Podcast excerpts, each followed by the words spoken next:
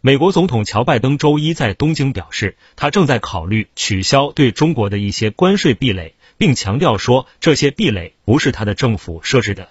报道称，当被媒体问及是否可能取消关税壁垒时，他表示：“我们没有设置这些关税壁垒。”拜登补充说，取消关税壁垒正在研究当中。中国外交部发言人此前曾表示，中美经贸合作的本质是互利共赢。贸易战、关税战没有赢家，美方单边加征关税不利于中国，不利于美国，也不利于世界。